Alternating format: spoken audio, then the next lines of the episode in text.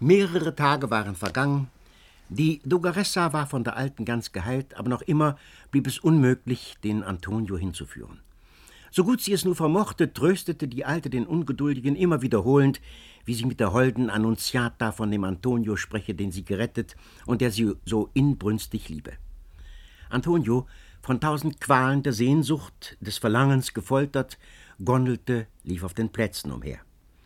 Unwillkürlich lenkten ihn seine Schritte immer und immer wieder nach dem herzoglichen Palast. An der Brücke, neben der hintern Seite des Palastes, den Gefängnissen gegenüber, stand Pietro, auf ein buntes Ruder gelehnt. Im Kanal wogte, an Säulen befestigt, eine Gondel, die zwar klein, aber mit zierlichem Verdeck, buntem Schnitzwerk, ja, mit der venezianischen Flagge geschmückt war und beinahe dem Bucentoro glich.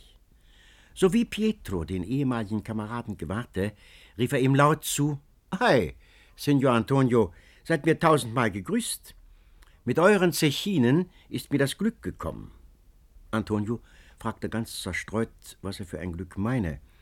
Erfuhr aber nichts Geringeres, als dass Pietro beinahe täglich in den Abendstunden den Dogen mit der Dogaressa hinübergondeln musste nach der Giudecca, wo unfern von San Giorgio Maggiore der Doge ein artiges Haus besaß. Antonio blickte den Pietro starr an und fuhr dann schnell heraus: Kamerad, du kannst wieder zehn Zechinen verdienen und mehr, wenn du willst. Lass mich deine Stelle vertreten. Ich will den Dogen hinüberrudern. Pietro meinte, dass das gar nicht anginge, da der Doge ihn kenne und eben nur ihm sich anvertrauen wolle. Endlich, als Antonio mit dem wilden Zorn, wie er aus dem von tausend Liebesqualen aufgeregten Gemüt hervorsprudelte, in ihn drang, wie er ganz unsinnig schwur, dass er der Gondel nachspringen und ihn herabreißen werde ins Meer, da rief Pietro lachend: Hi, Signor Antonio, Signor Antonio, wie habt ihr euch verguckt in die schönen Augen der Dogaressa? Und willigte ein, dass Antonio mitkommen solle als sein Gehilfe beim Rudern. Er wolle die Schwere des Fahrzeugs sowie kränkliche Schwäche vorschützen bei dem alten Falieri, dem bei solcher Fahrt das Gondeln immer zu langsam ginge. Antonio rannte fort und kaum war er wieder an der Brücke in schlechten Schifferkleidern mit gefärbtem Gesicht, einen langen Zwickelbart über die Lippen gehängt, als der Doge herabstieg mit der Dogaressa, beide in herrlichen, bunten, glänzenden Kleidern. Wer ist der fremde Mensch dort? Fuhr der Doge den Pietro zornig an. Und nur die heiligsten Versicherungen Pietros, dass er heute eines Gehilfen bedürfe, konnten den Alten endlich bewegen, zu erlauben, dass Antonio mitgondle. Es pflegt wohl zu geschehen, dass gerade im Übermaß alles Entzückens, aller Seligkeit, das Gemüt, wie gestärkt durch die Macht des Augenblicks, sich selbst bezwingt und den Flammen gebietet, die aus dem Innern hervorlodern wollen. So vermochte Antonio, dicht neben der holden Annunziata, berührt von dem Saume ihres Kleides, seine Liebesglut zu verbergen, indem er mit kräftiger Faust das Ruder regierte und, größeres Wagstück scheuend, kaum die Geliebte dann und wann flüchtig anblickte. Der alte Falieri schmunzelte und lächelte, küsste und streichelte die kleinen weißen Händchen der holden Annunziata, legte den Arm um ihren schlanken Leib. Mitten auf dem Meere, als der Markusplatz, das prächtige Venedig mit all seinen stolzen Türmen und Palästen sich vor den Schiffenden ausbreitete, da erhob der alte Falieri das Haupt und sprach, indem er mit stolzen Blicken umherschaute: Ei, mein Liebchen, ist es nicht schön zu schiffen auf dem Meere mit dem Herrn, mit dem Gemahl des Meers? Ja, mein Liebchen, sei nicht eifersüchtig auf die Gattin, die demütig uns auf ihrem Nacken trägt. Hör nur das süße Plätschern der Wellen, sind das nicht Liebesworte, die sie dem Gemahl zuflüstert, der sie beherrscht? Ja, ja, Liebchen, du trägst meinen Ring am Finger, aber die da unten bewahrt in ihrem tiefsten Busen den Trauring, den ich ihr zuwarf. Ach, mein fürstlicher Herr, fing Annunziata an, wie sollte denn die kalte, böse Flut deine Gemahlin sein? Es wird mir gar schauerlich zumute dabei, dass du dich dem stolzen herrschen Element vermählst. Der alte Falieri lachte, das Kinn und Bart wackelten. Ängstige dich nicht, Täubchen, sprach er dann. Besser ruht sich's ja wohl in deinen weichen, warmen Armen, als in dem eiskalten Schoß der Gattin da unten, aber schön ist's zu schiffen auf dem Meer mit dem Herrn, des Meers. In dem Augenblick, als der Doge dies sprach, fing eine ferne Musik zu säuseln an. Über die Meereswellen gleitend kamen näher die Töne einer sanften Männerstimme. Es wurden die Worte gesungen: Ah, senza amare, andare sul mare, col sposo del mare non può consolare. Der alte Falieri schien auf den Gesang gar nicht zu achten. Er erzählte der Dogaressa vielmehr sehr weitläufig, was es mit der Feierlichkeit am Himmelsfahrtstage, wenn der Doge von dem Bucentoro den Ring hinabwerfend sich dem Meer vermähle, für eine Bewandtnis habe. Achtete nun der alte Falieri aber nicht auf jenen Gesang, so ging dafür seine Erzählung ganz verloren, der Dogaressa. Die saß da, den Sinn ganz zugewendet den süßen Tönen, die über das Meer schwammen. Sie starrte, als der Gesang geendet, mit seltsamem Blick vor sich hin, wie jemand, der aus tiefem Traum erwacht, die Bilder noch zu schauen, zu deuten strebt, die ihn umgaukelten. Senza amare, senza amare, non può consolare, lispelte sie leise, und Tränen glänzten wie helle Perlen in den Himmelsaugen, und Seufzer entflohen der Brust, die auf und niederwallte vor innerer Beklemmung. Noch immer in vollem Schmunzeln und Lächeln forterzählend trat der Alte die Dogaressa an der Seite heraus auf die Balustrade vor seinem Hause bei San Giorgio Maggiore und gewahrte nicht, wie, von seltsamen dunklen Gefühlen im Innern aufgeregt, Annunziata sprachlos, den tränenschweren Blick in ein fernes Land gerichtet, wie im Traume neben ihm stand. Ein junger Mensch in Schifferkleidung stieß in ein muschelartig gewundenes Horn, dass die Töne weit über das Meer hin halten. Auf dies Zeichen näherte sich eine andere Gondel. Unterdessen war ein Mann, der einen Sonnenschirm trug, und eine Frau herangetreten, und so begleitet schritt der Doge mit der Dogaressa nach dem Palast. Jene Gondel landete. Marino Bodueri mit vielen Personen, unter denen sich Kaufleute, Künstler, ja Leute aus der niedrigsten Volksklasse befanden, stieg aus und folgte dem Doge. Antonio konnte kaum den anderen Abend erwarten, weil er auf frohe Botschaft hoffte von seiner geliebten Annunziata. Endlich hinkte die Alte herein, setzte sich keuchend in den Lehnsessel, schlug die dürren Knochenhände einmal über das andere zusammen und rief Tonino. Ach, Tonino, was ist denn geschehen mit unserem armen Täubchen? So wie ich heute hineintrete, liegt sie da auf dem Polster, mit halb geschlossenen Augen, das Köpfchen auf den Arm gestützt, nicht schlummernd, nicht wachend, nicht krank, nicht gesund. Ich nahe mich ihr. Ei, gnädige Frau Dogaressa, spreche ich, was ist euch denn Schlimmes begegnet? Schmerzt euch wohl noch die kaum geheilte Wunde? Aber da blickt sie mich an mit Augen, Tonino, mit Augen, wie ich sie noch gar nicht gesehen. Und kaum hab ich hineingeschaut in die feuchten Mondesstrahlen, so bergen sie sich hinter die seidenen Wimpern wie hinter dunkles Gewölk. Und dann seufzt sie aus tiefster Brust und kehrt das holde, blasse Antlitz der Wand zu und lispelt leise, ganz leise, aber so wehmütig, dass es mir gerade ins Herz sticht. Amare. Amare, ah, senza amare. Ich hole mir einen kleinen Stuhl, ich setze mich hin zu ihr, ich fange an, von dir zu erzählen, Sie hüllt sich ein in die Polster, die schnelleren und schnelleren Atemzüge werden zu Seufzern. Ich sag's ihr unverhohlen, dass du verkleidet bei ihr warst in der Gondel, dass ich dich, der vor Liebe und Sehnsucht verschmachtet, nun ungesäumt zu ihr bringen würde. Da fährt sie plötzlich auf von den Polstern, und indem ein Strom heißer Tränen aus ihren Augen stürzt, ruft sie heftig, um Christus, um aller Heiligen willen, nein, nein, ich kann ihn nicht sehen, Alte, ich beschwöre dich, sag ihm, er solle niemals, niemals mehr sich mir nahen, niemals. Das sag ihm. Er soll Venedig verlassen, schnell verlassen. Nun, falle ich ins Wort. Nun, so muss denn mein armer Tonino sterben. Da sinkt sie, wie von den unsäglichsten Schmerzen gefasst in die Polster und schluchzt mit von Tränen erstickter Stimme. Muß ich denn nicht auch sterben, des bittersten Todes? Da trat der alte Herr Falieri ins Gemach, und ich musste mich auf seinen Wink entfernen. Sie hat mich verworfen. Fort, fort aufs Meer, schrie Antonio in heller Verzweiflung. Die Alte kicherte und lachte nach ihrer gewöhnlichen Art und rief: Du einfältig Kind, du einfältig Kind! Wirst du denn nicht geliebt von der holden Annunziata mit aller Inbrunst, mit aller Liebesqual, die jemals ein weiblich Herz ergriff? Einfältig Knäblein, morgen am tiefen Abend schleiche dich in den herzoglichen Palast, in der zweiten Galerie rechts der großen Treppe wirst du mich finden, und dann wollen wir sehen, was sich weiter begibt.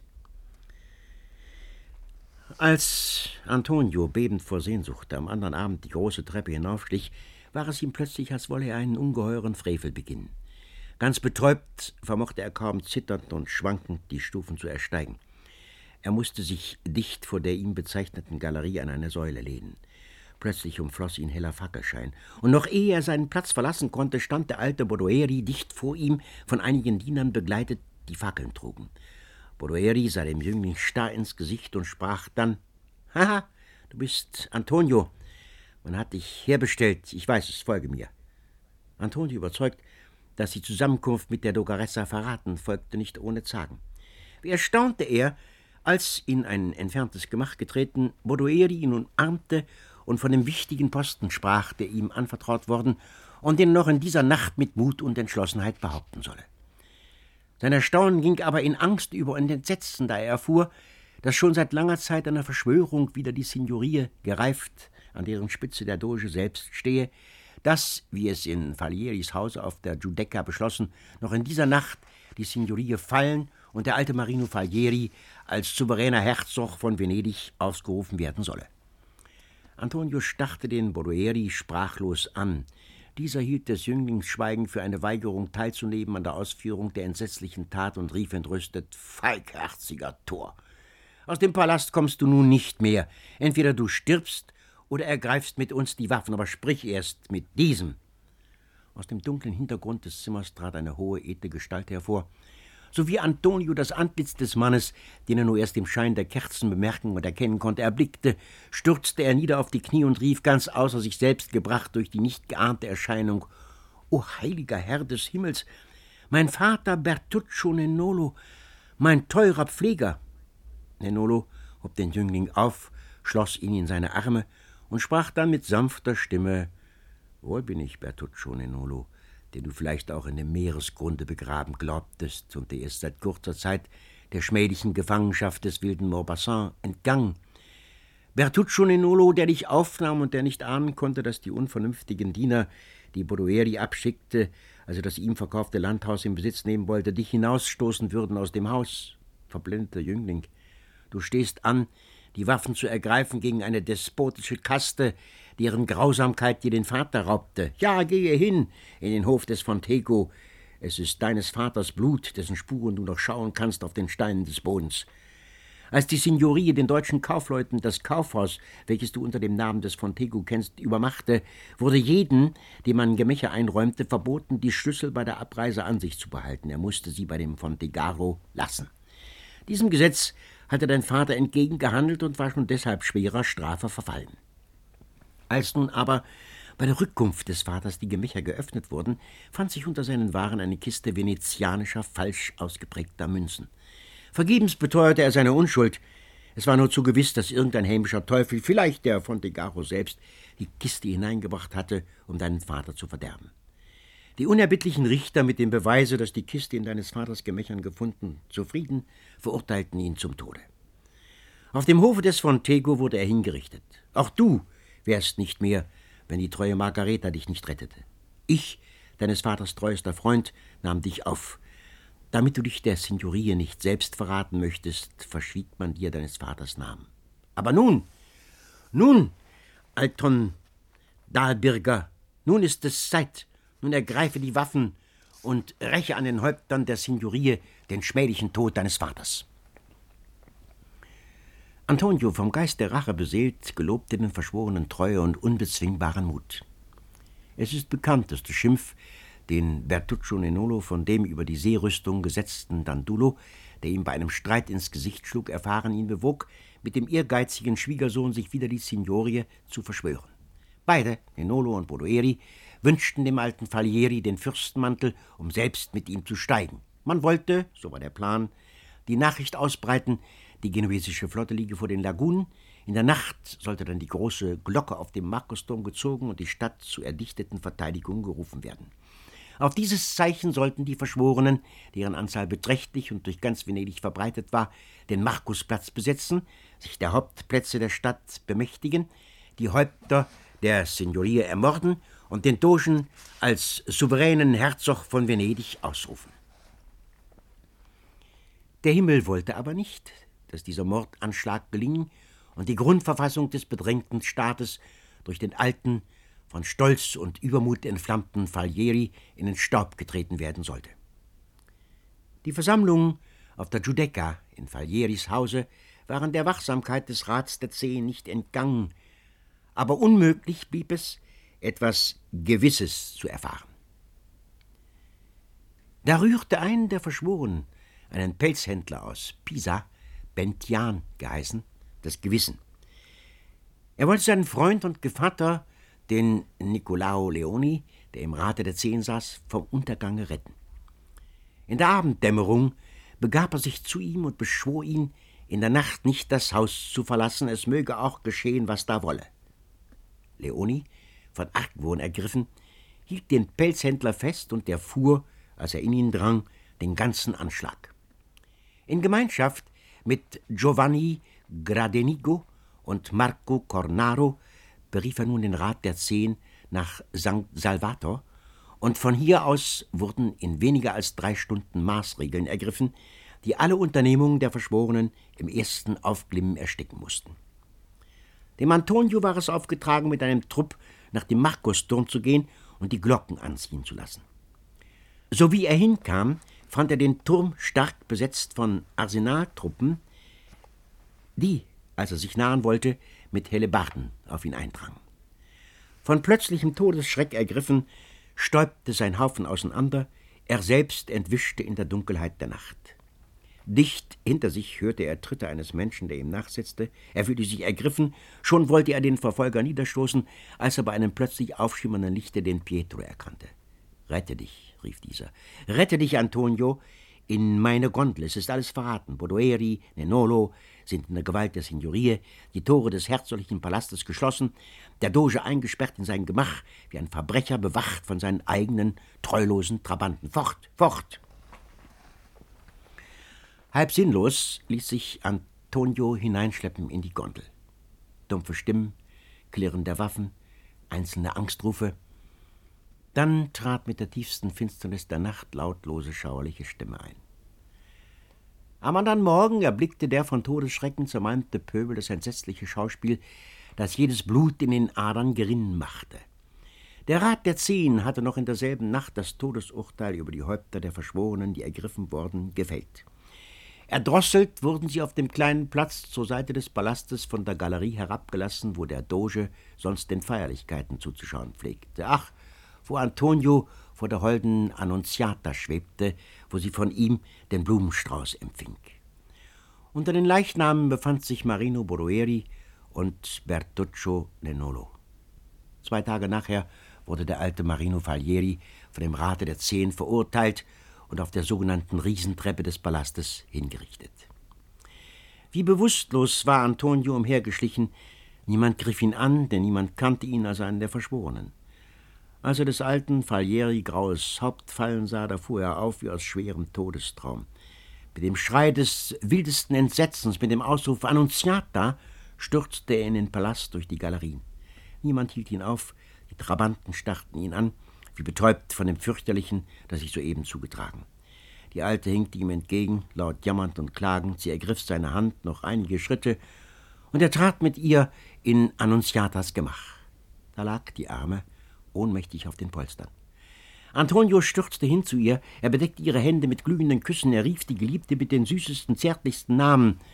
Da schlug sie die holden Himmelsaugen langsam auf, sie sah Antonio, Erst war es, als müsse sie sich auf ihn besinnen, doch plötzlich raffte sie sich auf, umschlang ihn mit beiden Armen, drückte ihn an ihre Brust, benetzte ihn mit heißen Tränen, küsste seinen Wangen, seine Lippen.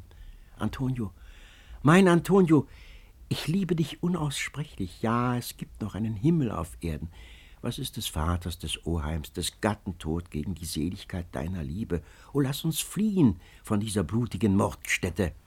So rief Annunziata, zerrissen von dem bittersten Schmerz und der glühendsten Liebe.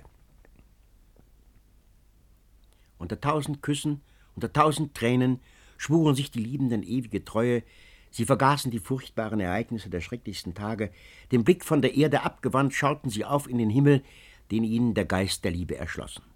Die Alte riet, nach Chiozza zu fliehen. Antonio wollte dann zu Lande in umgekehrter Richtung weiter herauf nach seinem Vaterlande. Freund Pietro verschaffte ihm eine kleine Barke, die an der Brücke bei der hinteren Seite des Palastes angelegt wurde. Eingehüllt in tiefe Schleier schlich Annunziata, als es Nacht worden, mit dem Geliebten von der alten Margareta, die in die Kapuze reiche Juwelenkästchen getan hatte, begleitet über die Treppe hinab. Unbemerkt kamen sie an die Brücke, stiegen sie hinein in die Barke. Antonia ergriff das Ruder und fort ging es in schneller, rüstiger Fahrt. Wie ein fröhlicher Liebesbote tanzte der helle Mondesschimmer auf den Wellen vor ihnen her. Sie waren auf hoher See. Da begann es seltsam zu pfeifen und zu sausen in hoher Luft. Finstere Schatten kamen gezogen und hingen sich wie dunkle Schleier über das leuchtende Antlitz des Mondes. Der tanzende Schimmer, der fröhliche Liebesbote sank herab in die schwarze Tiefe voll dumpfer Donner. Der Sturm erhob sich und jagte die düstern, zusammengeballten Wolken mit zornigem Toben vor sich her. Hoch auf und nieder flog die Barke. O Hilf, Herr des Himmels, schrie die Alte. Antonio, des Ruders nicht mehr mächtig, umschlang die holde Annunziata, die, von seinen glühenden Küssen erweckt, ihn mit der Inbrunst der seligsten Liebe an ihren Busen drückte. O mein Antonio, o meine Annunziata, so riefen sie, des Sturms nicht achtend, der immer entsetzlicher tobte und brauste. Da streckte das Meer die eifersüchtige Witwe des enthaupteten Falieri die schäumenden Wellen wie Riesenarme empor, erfasste die Liebenden und riß sie mitsamt der Alten hinab in den bodenlosen Abgrund.